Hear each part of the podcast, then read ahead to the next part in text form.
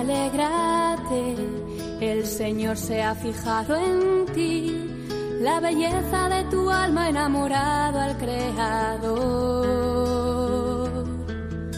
No temas, tu gozo es Él, su espíritu desciende hoy y la gracia se derrama hasta llenar tu corazón.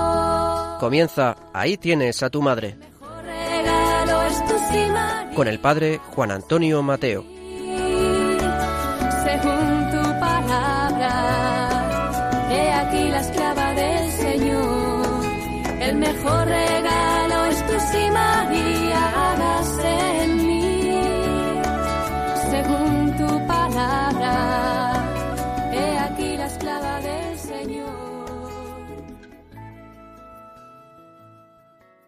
Muy queridos amigos y oyentes de este programa de Radio María, una vez más estamos con todos vosotros para compartir el trabajo, las reflexiones, lo que hemos preparado para la edición del programa de hoy.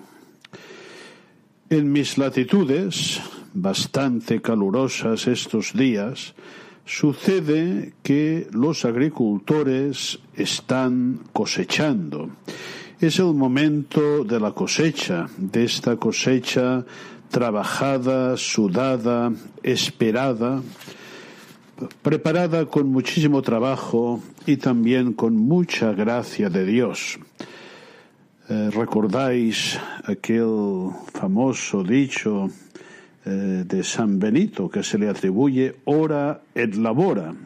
Pues sí, después de, de mucho labora, de mucho trabajo, de oración, de expectativas, de poner en manos de Dios lo que no depende de nosotros, pues ahora tantos agricultores se alegran con espléndidas cosechas. Y la verdad es que si no se siembra, pues no, no hay ninguna posibilidad de cosechar. Por tanto, hay, hay que sembrar. La vida es una siembra. Y me vienen también a la mente eh, estas parábolas sobre la siembra, los sembradores, que el Señor nos está explicando estos domingos. Eh, la, la siembra de la buena semilla, la palabra de Dios que germine, que germina en la tierra buena, en los corazones que la cogen con las debidas disposiciones, eh, el gozo de una buena cosecha. También la, la inquietud de, de lo que siembra el enemigo, la semilla maléfica, la siembra maléfica que existe sin duda. Y todo esto también quería compararlo eh, pues con un tema muy, muy actual, muy determinante en nuestra sociedad y en nuestra cultura, un, un, ámbito, pues como sabéis muy bien todos, donde se está generando una, una gran batalla, que es la educación, la educación sobre todo de las nuevas generaciones. Esta educación que la Iglesia de Cristo quiere que sea una educación integral, articulada sobre todo por la iniciativa de los primeros educadores que son los padres, una educación que quiere sembrar para una cosecha de una vida madura a nivel humano y a nivel cristiano. Recuerdo unas, unas consideraciones muy bonitas que en más de una ocasión he comentado en este programa que hizo el Papa San Juan Pablo II sobre eh, María como educadora del Hijo de Dios. Eh, no hay ninguna duda que la, personalidad de la Virgen María en el designio de Dios es instrumento para la educación humana de Jesucristo. ¿Cuánto influyó la Virgen María en la educación humana de su Hijo con su testimonio, con su enseñanza, con su consejo, con su compañía? Es decir, con su introducción a una vida humana plena.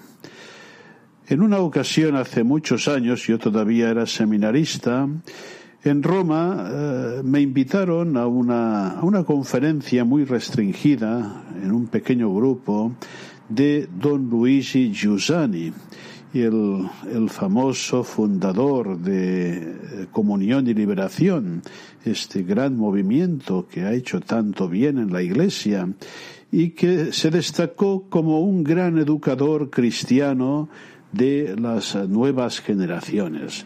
Pues bien, en un momento de la, de la conferencia, don Giussani dijo estas palabras, las recuerdo, las recuerdo vivamente, dijo, educar es introducir a una realidad vivida desde un sentido, es decir, educar cristianamente hablando es introducir a las nuevas generaciones, a los hijos, a la realidad vivida desde Cristo, vivida, no teorizada, vivida por los padres, por la familia, que en todo el movimiento que generan van introduciendo paulatinamente, dulcemente, a sus hijos en la realidad vivida desde Cristo, en la fe cristiana.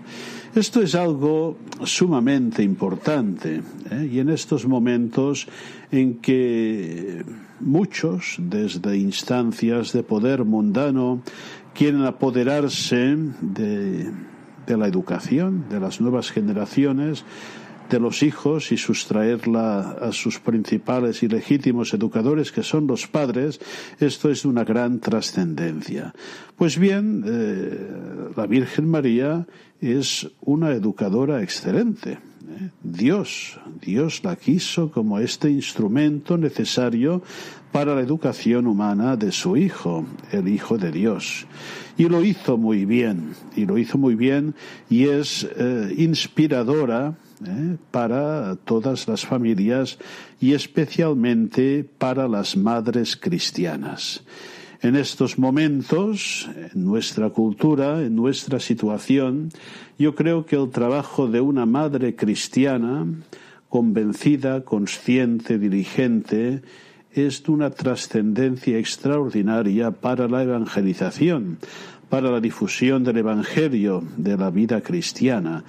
Y no tengo ninguna duda de que las, las semillas de piedad, de virtudes, eh, que una madre va sembrando con su ejemplo, con su palabra, con su vida, con su consejo en sus hijos pequeños, es algo que permanece para siempre. Incluso diría que en muchas ocasiones, eh, aunque a veces parece que el ambiente triunfe y que devora y que, y que se come aquella siembra cristiana, la semilla sigue allí y en cualquier momento, tal vez en momentos críticos, eh, pueda pueda reflorecer, pueda reavivarse y pueda transformar y salvar aquella vida. Por tanto, María es profundamente inspiradora de la educación cristiana. Y María también y José, por supuesto, los padres cristianos. He hecho acento a esta educación materna porque estoy convencido que tiene muchísimo peso, pero es el padre y la madre. Y hoy, eh, hoy precisamente, cuando se emite este programa, eh, pues eh, celebramos a los abuelos de Jesús, a San Joaquín y a Santa Ana. ¿Eh? Y también si, si la Virgen María fue tan buena educadora de Jesucristo, tan excelente testimonio de fe y de vida, eh, sin duda también hay que atribuirlo a lo que hicieron Joaquín y Ana, especialmente Santa Ana. Y también esto nos lleva a, a recordar una gran verdad gozosa, qué buen trabajo están haciendo tantos abuelos y abuelas cristianos. Eh, yo lo constato como párroco en la, en la catequesis. Eh, enseguida te das cuenta de un niño, una niña que llega a un grupo, eh, si hay detrás una familia cristiana, una madre cristiana, un padre cristiano y sobre todo unos abuelos cristianos, ¿eh? porque a veces, claro, hoy los padres están muy ocupados, trabaja él, trabaja ella y los niños pasan muchísimos ratos con los abuelos, afortunadamente, y en muchas ocasiones estos abuelos eh, están siendo los instrumentos de la transmisión de la fe y de la vida cristiana a sus nietos, estos abuelos que son dos veces padres.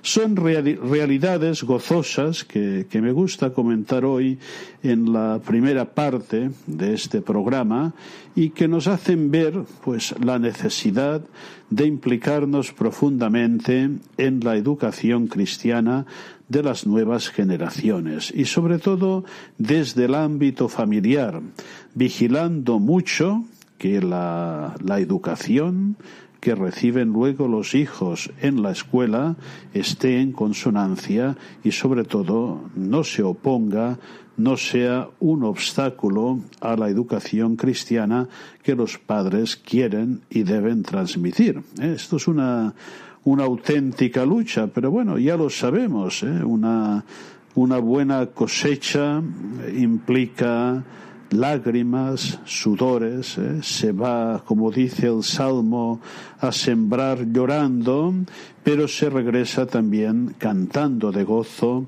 a la hora de la cosecha. Es algo pues eh, que debemos estar muy atentos porque nos jugamos muchísimo en todo esto, en la construcción de una cultura, de una civilización cristiana, que muchos pues ya querrían ver desaparecida del mapa de Europa, pero que nosotros queremos mantener.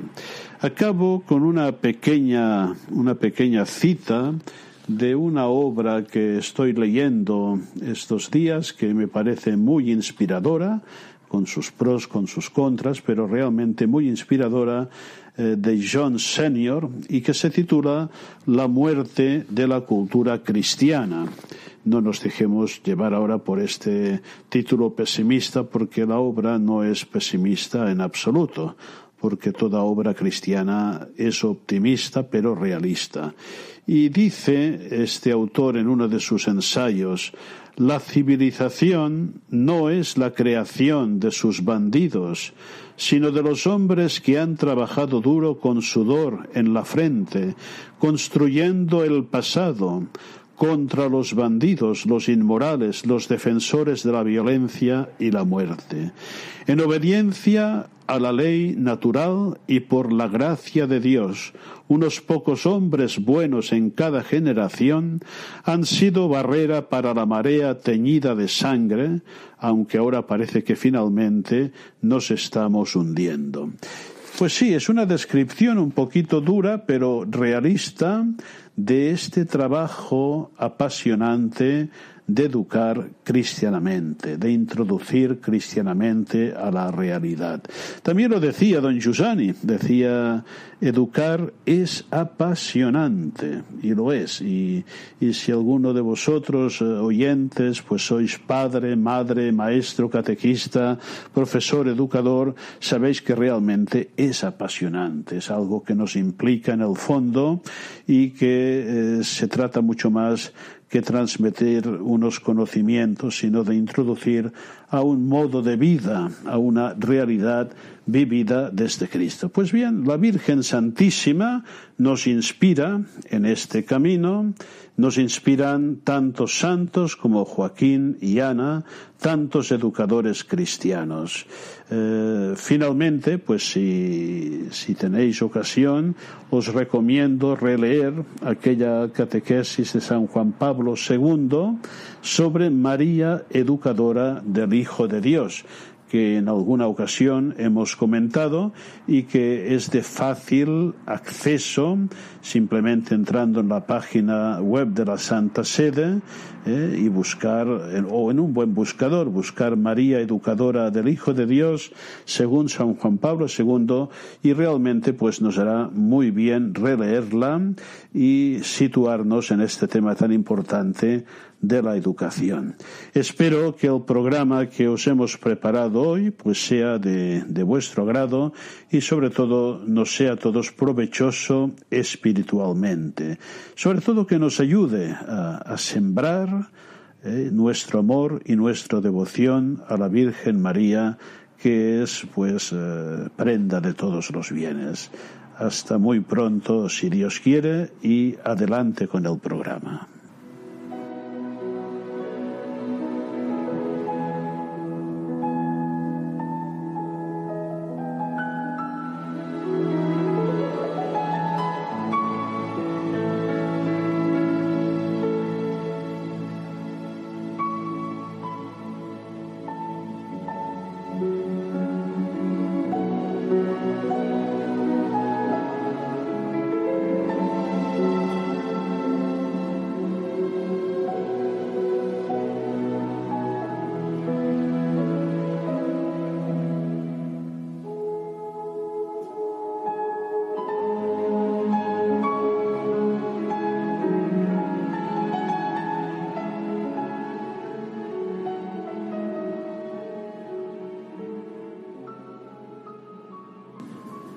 Hoy, en la segunda parte de este programa, os voy a ofrecer un fragmento de una conferencia que impartí el año pasado en la Sociedad Mariológica Española, nuestras jornadas anuales, sobre el tema de la virginidad, de la virginidad perpetua de la Virgen, como una dimensión fundamental de la personalidad de la Santísima Virgen María y un elemento también fundamental de la fe católica.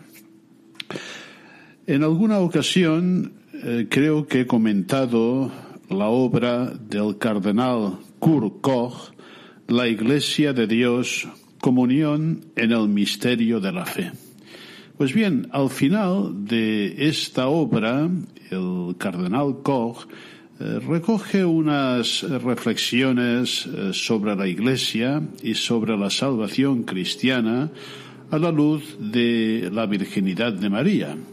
Y me parecen muy interesantes y quiero citarlas como introducción al fragmento de mi estudio, de mi conferencia que vais a escuchar posteriormente. Decía Koch, a la luz del Antiguo Testamento se hace evidente lo que todavía hoy quiere decir esterilidad y virginidad de la Iglesia. La salvación de Dios no viene en absoluto de nosotros los humanos y de nuestra propia fuerza, sino únicamente de Dios y de su gracia. Y sigue diciendo, el nacimiento virginal es el signo de esperanza radical en Dios, es decir, el símbolo de la pura gracia de Dios, la cual por sí misma produce nueva vida, incluso donde allí, eh, donde la infecundidad humana no es capaz de traer nada más al mundo. María promete que la gracia de Dios es infinitamente más fuerte que la debilidad humana y que puede vencerla de nuevo. Estas son las palabras de Koch. Y creo que es una, una conclusión muy sugerente para planteamientos eclesiológicos y pastorales que sean realistas y católicos. Y dicho de otra manera, no es casual que en muchos planteamientos donde la virginidad de María es puesta en cuestión, se abren perspectivas eclesiológicas y pastorales impregnadas de un pelagianismo o semipelagianismo absolutamente demoledores y estériles. Pues bien, vais a escuchar ahora, os lo van a presentar nuestras colaboradoras, este fragmento de mi estudio sobre un tema eh, que tenemos eh, que tener ideas muy claras, la virginidad perpetua de la Santísima Virgen María.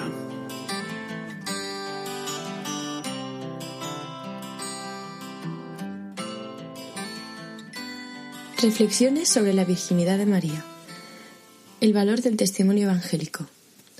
Sobre el testimonio de los evangelios de la infancia se ha hablado hasta la saciedad y muchos han intentado sin éxito hacer ver que en ellos no se quiere reflejar la concepción virginal en su sentido más obvio.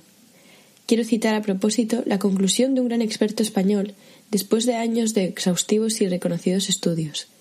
Se trata de don Salvador Muñoz Iglesias, del, que conservo grato recuerdo de nuestras conversaciones en la Iglesia Nacional Española de Roma.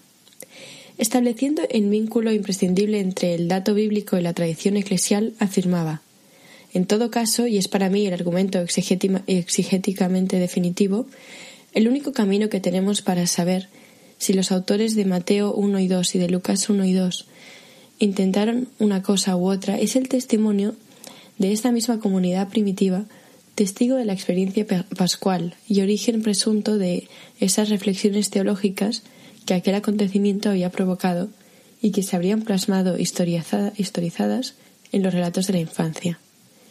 Esa comunidad, desde el primer momento, entendió como un hecho real históricamente acontecido la concepción virginal en el sentido biológico que Mateo capítulo 1 versículos 18 al 25 y Lucas capítulo 1 versículos 26 al 38 claramente enseñan, y lo consideró desde el principio como algo perteneciente a la fe, y así lo ha seguido enseñando la Iglesia a través de los siglos. La síntesis doctrinal según Juan Pablo II. San Juan Pablo II recogía sustintamente esta cuestión en su catequesis sobre la virginidad de María como verdad de fe. La, fe expresada en los Evangelios es confirmada sin interrupciones en la tradición posterior. Las fórmulas de fe de los primeros autores cristianos postulan la afirmación del nacimiento virginal, Arístides, Justino, Ireneo y Tertuliano están de acuerdo con San Ignacio de Antioquía, que proclamaba a Jesús nacido verdaderamente de una virgen. Estos autores hablaban explícitamente de una generación virginal de Jesús real e histórica, y de ningún modo afirmaban una virginidad solamente moral o un vago don de gracia, que se manifestó en el nacimiento del niño.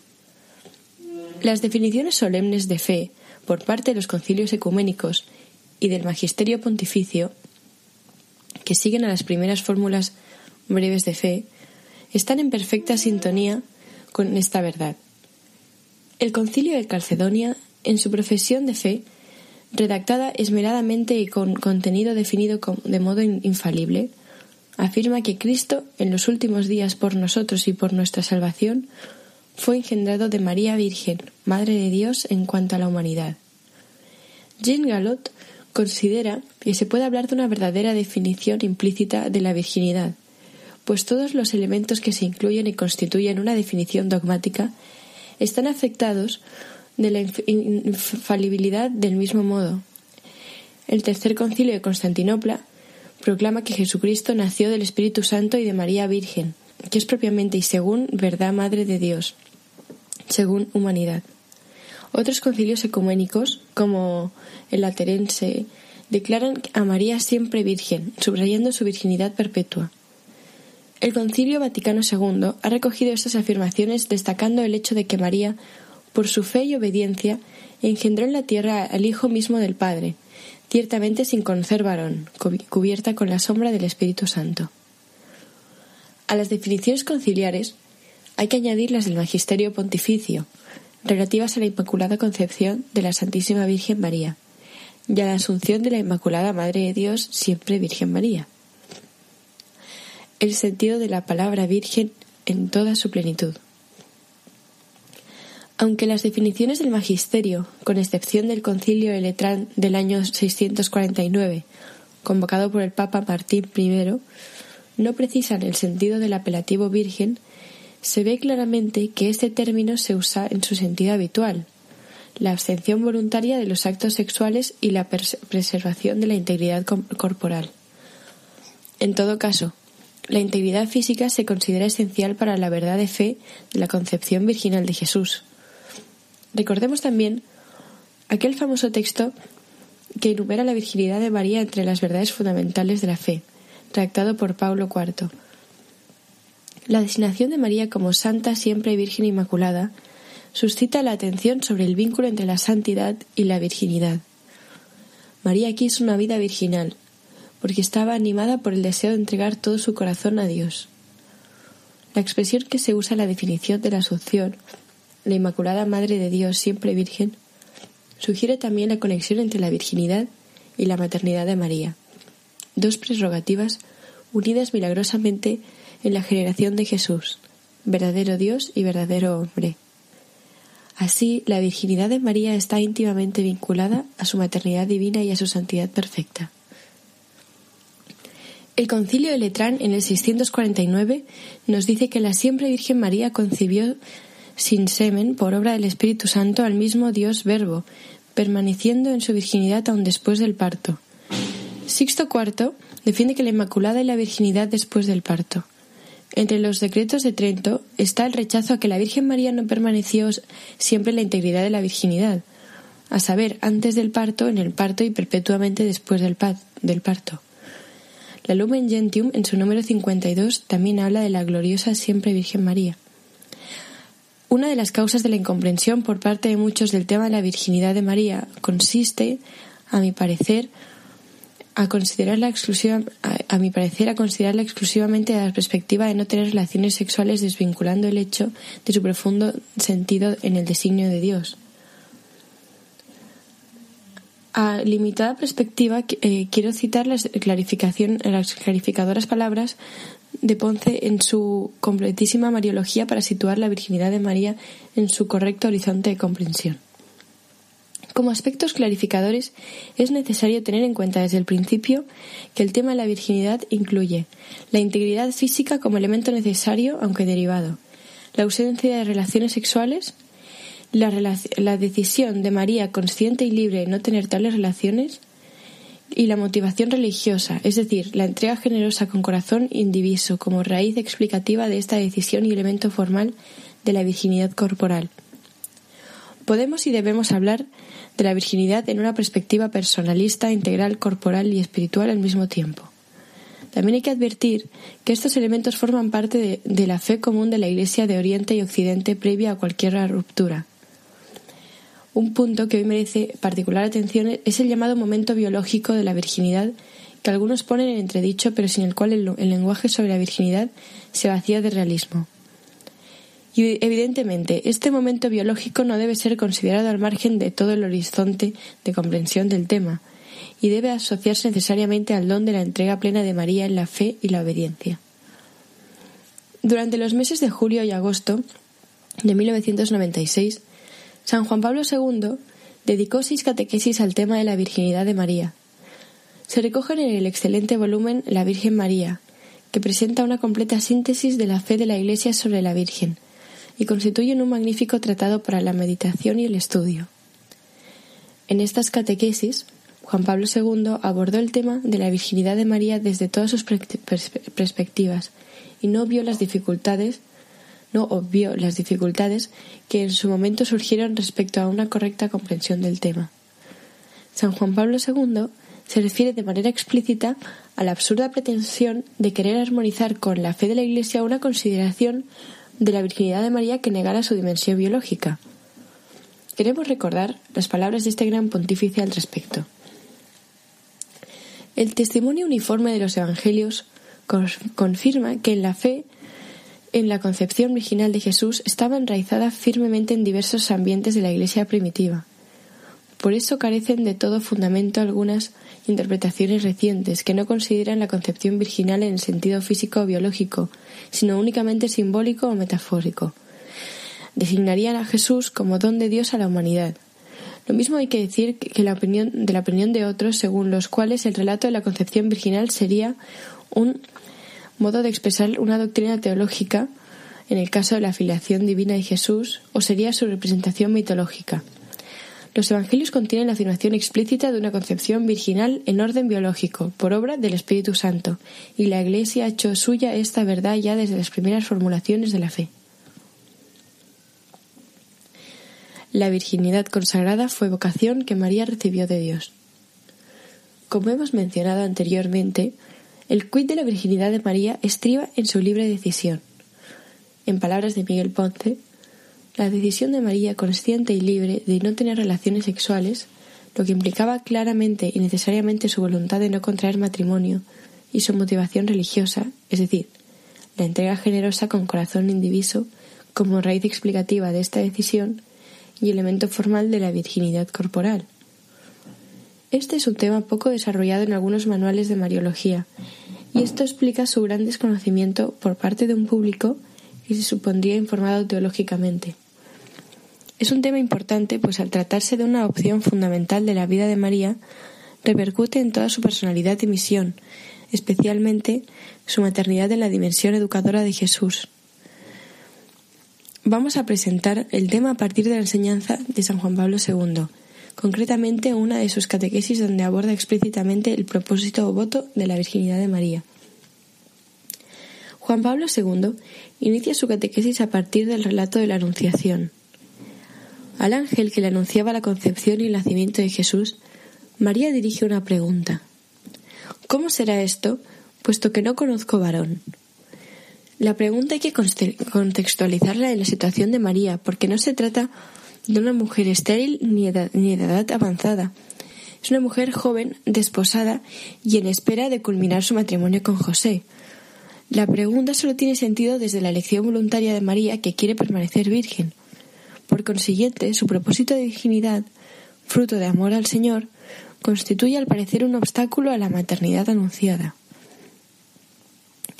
A primera vista, las palabras de María parecen expresar solamente su estado actual de virginidad. María afirmaría que no conoce varón, es decir, que es virgen.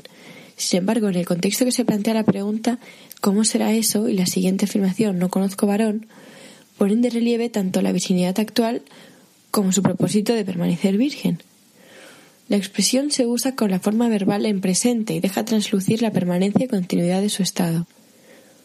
Juan Pablo II continúa enseñando que María, al presentar esta dificultad, lejos de oponerse al proyecto divino, manifiesta intención de aceptarlo totalmente.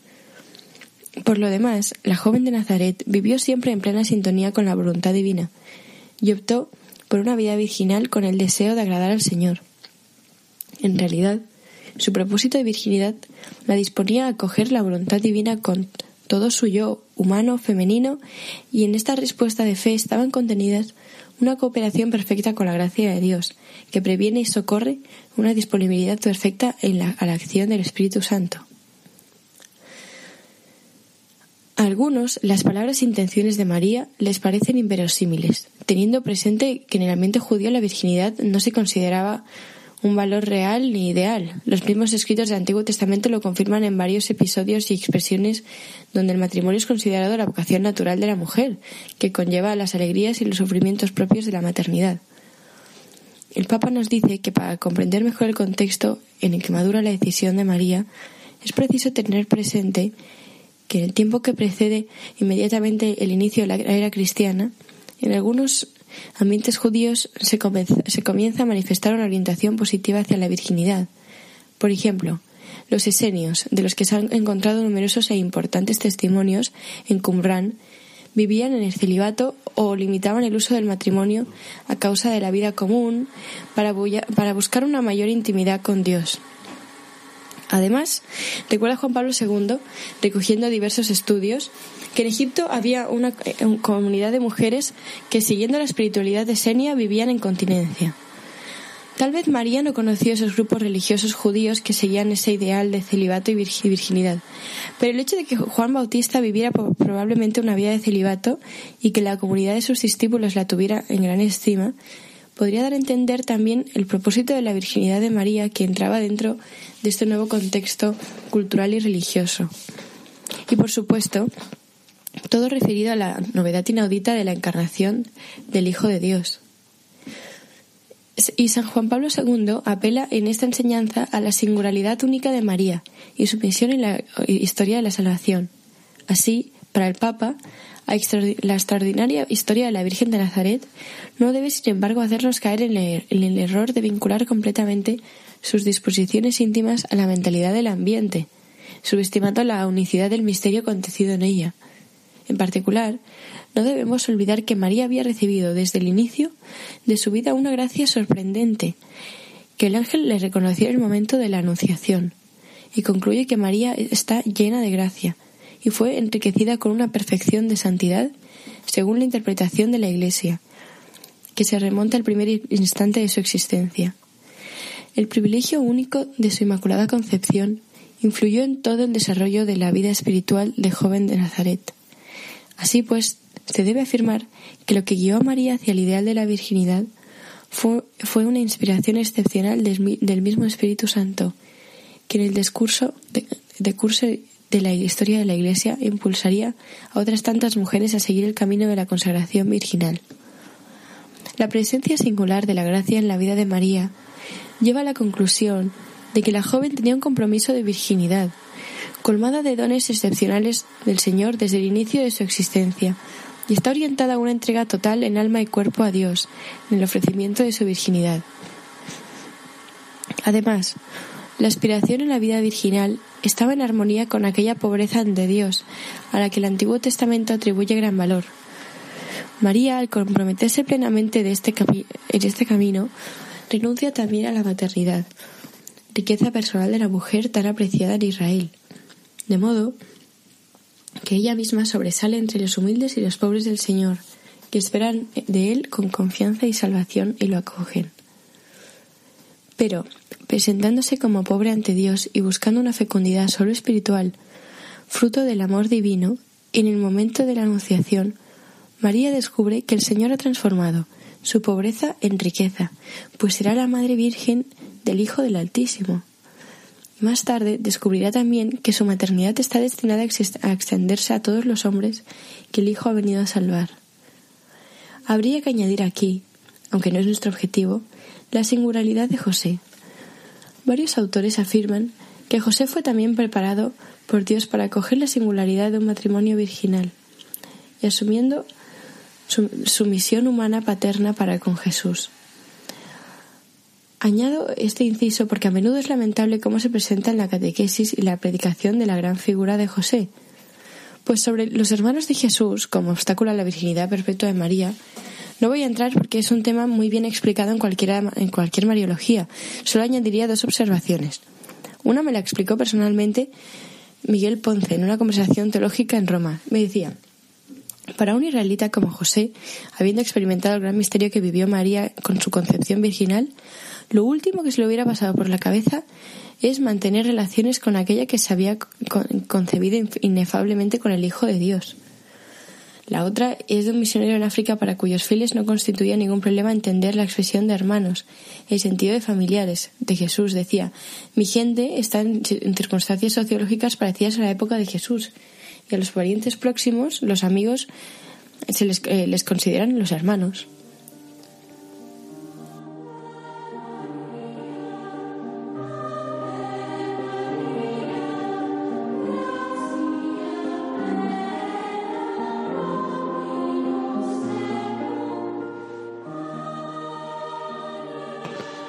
Todos conocéis, queridos oyentes, el famoso lema atribuido a la tradición benedictina, ora et labora, que marca el ritmo de la vida no sólo de los monjes, sino de, todo cristiano. Hoy, cuando contemplamos nuestra compleja y problemática realidad, pues muchas veces nos preguntamos qué podemos hacer, ¿Qué debemos hacer los cristianos? Por supuesto que hay que trabajar mucho, hay que implicarse con inteligencia y de manera eficiente en la solución de los problemas que nos agobian. Pero sobre todo, lo que debemos hacer es rezar, poner en manos de Dios todo lo que nos preocupa y lo que nos ocupa, ponernos nosotros mismos en sus manos. Este es el mejor camino. Y una buena manera de rezar es rezar el Santo Rosario. Lo hemos dicho muchísimas veces.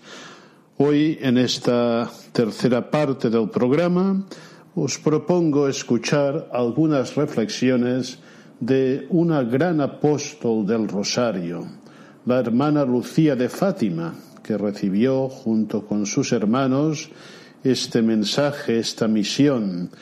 Y el texto que vais a escuchar, que os van a ofrecer nuestras colaboradoras, está sacado de un libro que hemos utilizado muchas veces en este programa, y es el libro Llamadas del mensaje de Fátima, escrito por la misma hermana Lucía, donde la vidente de Coba Dairía responde con sencillez a los interrogantes que despierta el secreto de la Virgen. Pues bien, que estas meditaciones, hoy os ofrecemos la primera parte, nos ayuden a rezar cada día con más devoción, con más intensidad, con más constancia el Santo Rosario. ¿eh? No lo dudéis, es gran parte, inmensa parte de la solución de muchos de los males y problemas que hoy nos agobian. Oración insigne y poderosa.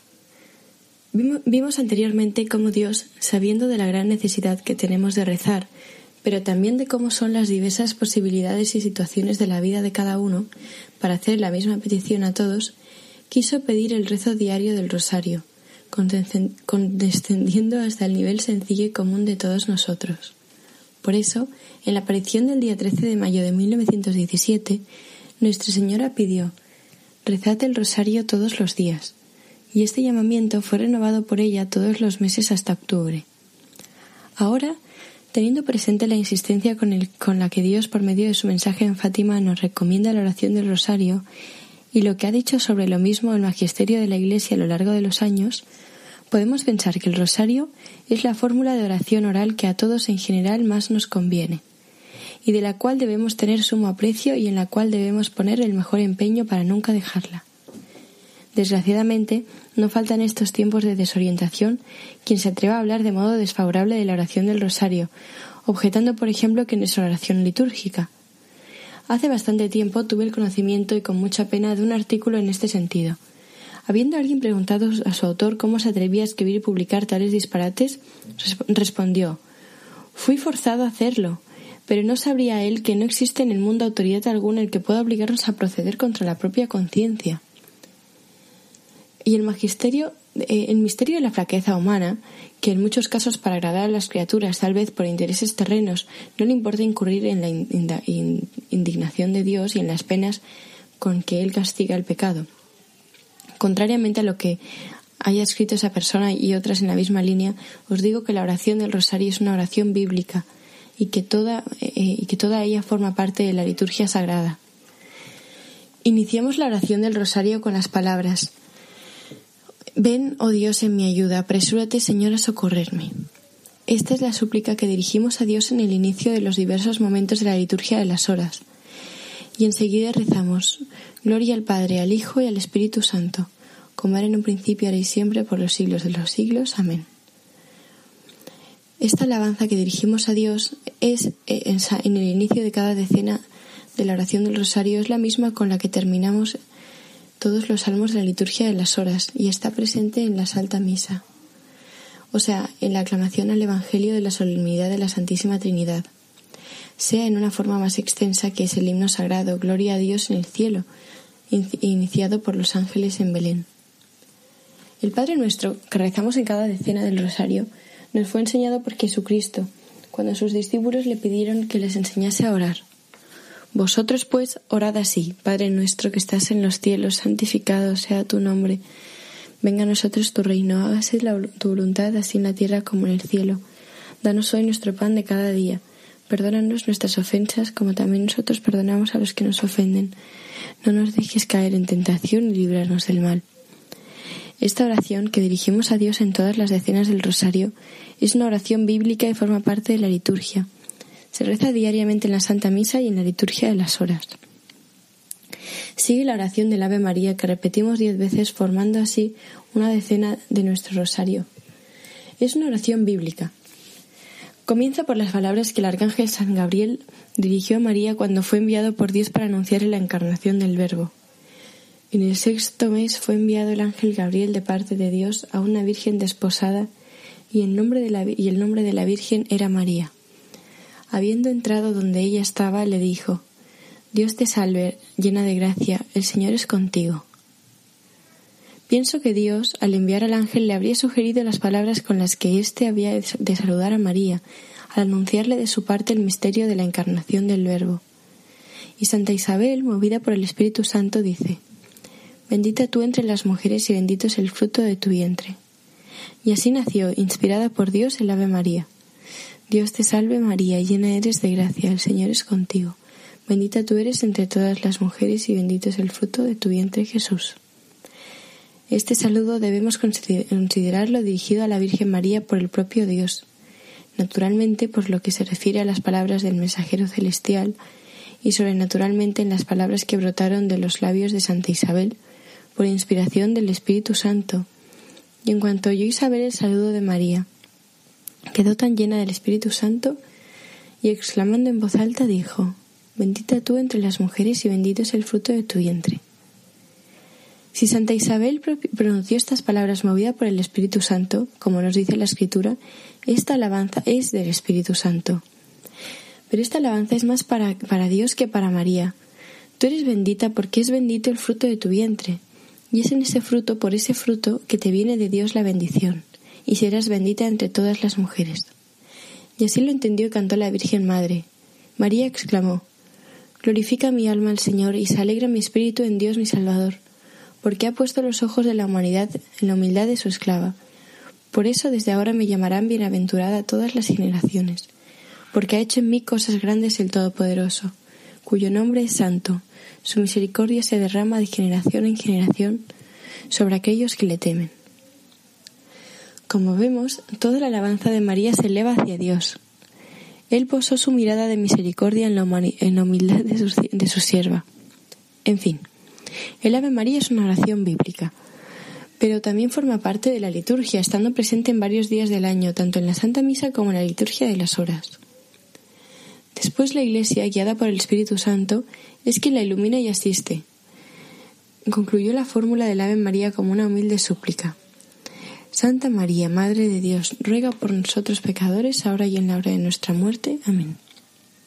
Esta súplica que dirigimos a María para que interceda por nosotros cerca de Dios no va nada en prejuicio de la verdad que nos enseña San Pablo, porque uno solo es Dios y uno solo también es el mediador entre Dios y los hombres, Jesucristo hombre.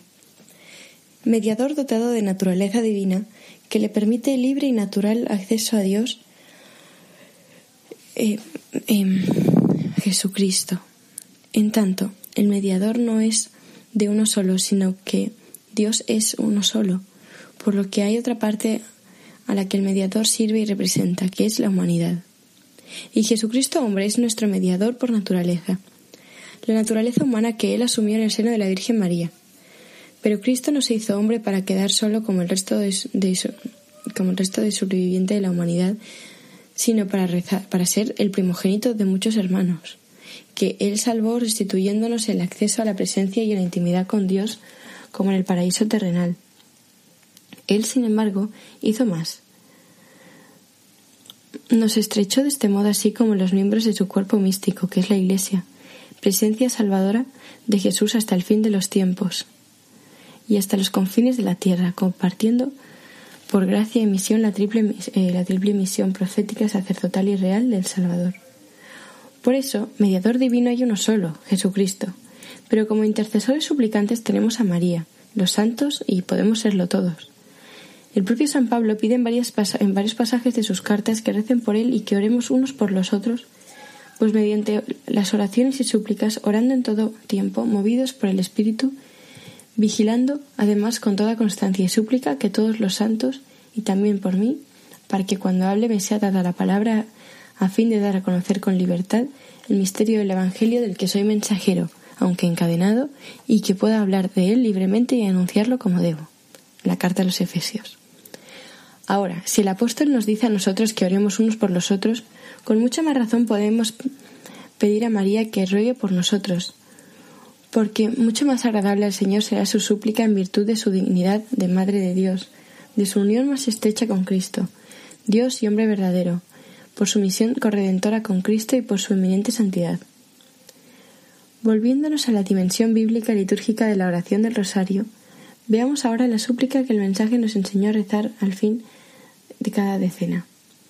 Tal súplica en este sentido también encontramos en la Santa Misa, ya que en las rúbricas litúrgicas nos mandan iniciar el santo sacrificio por la confesión de nuestros propios pecados, y la oración enseñada por Nuestra Señora nos lleva a pedir perdón de esos pecados.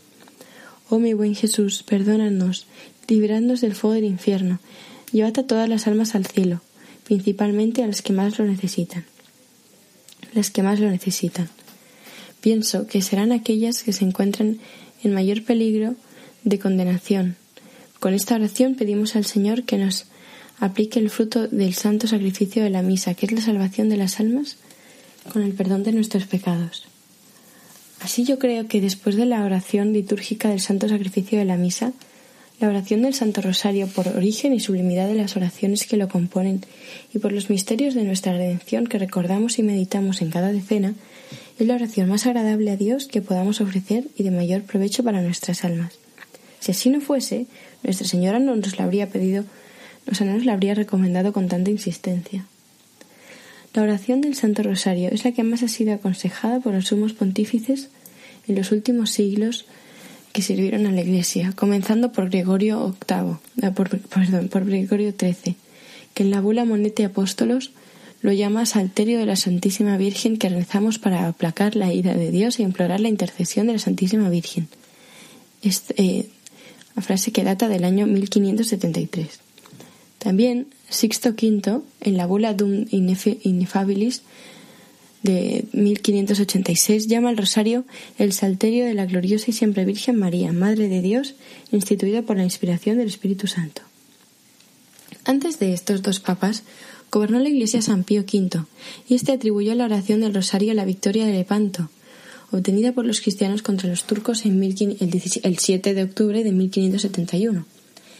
En acción de gracias mandó celebrar anualmente en ese día la fiesta de Nuestra Señora de las Victorias, fiesta que su sucesor vino a designar como Nuestra Señora del Rosario.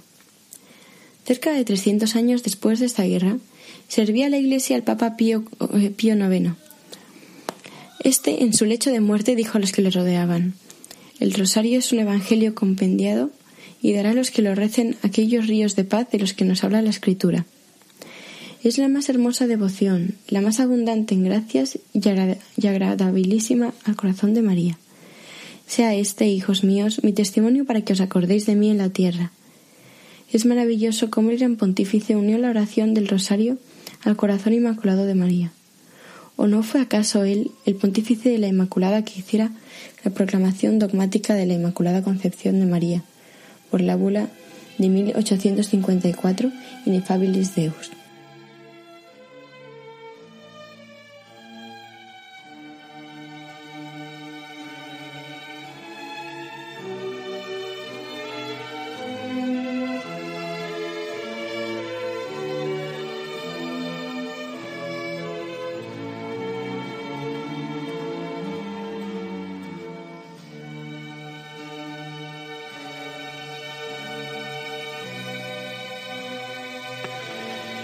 Y bueno, pues nada más por hoy. Simplemente queda despedirnos y lo haremos de manera breve, eh, para no cansaros. Decían los antiguos predicadores, en tiempos de melones sean breves los sermones. Decían esto cuando hacía mucho calor. Y estos días realmente hace muchísimo calor. Eh, queridos amigos, que hayáis disfrutado de este programa y que también tengáis un tiempo propicio para descansar, para reposar, para rezar con más tranquilidad, para releer o leer alguna buena obra, que todos también lo necesitamos y sobre todo en estos tiempos tan convulsos y tan agitados. Que la Virgen Santísima nos llene de su paz y de su bien.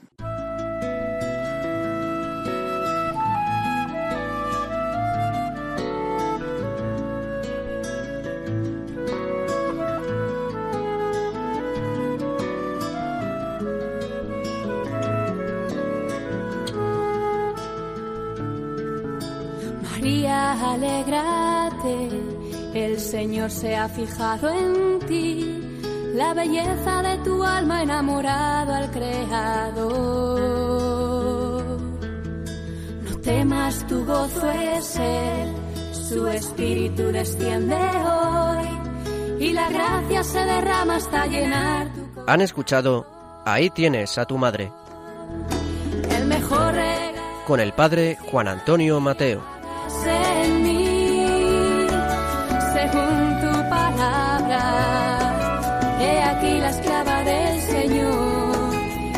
El